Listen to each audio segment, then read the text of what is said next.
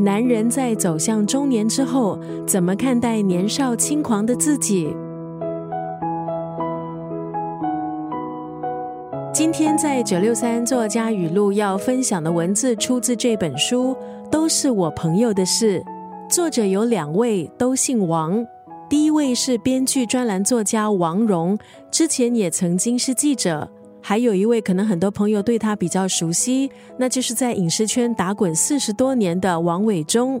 他制作的节目包括了《星光大道》《康熙来了》《全民大闷锅》，横跨综艺、戏剧、电影，同时也是专栏作家。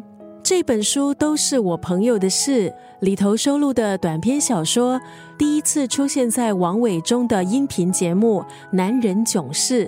在这个音频节目，王伟忠提供了他身边朋友的故事。音频发表后，引起了热烈的回响。世界上男男女女谁没有秘密？王伟忠以他独有的幽默还有哲学看世界，聊人生百态，以真实的故事为素材，自然的笔触，如实描述身边所见，包括遥想当年少年情怀的阿叔，电梯内邂逅长腿姐姐。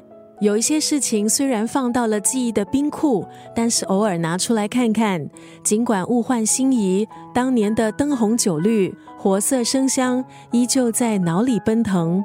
而遥想当年，或许有些脸红，甚至有些怀念。今天在九六三作家语录就要分享这本书，都是朋友的事当中的这一段文字：色大胆小怕狗咬，他们在爱情上渣。却非全渣。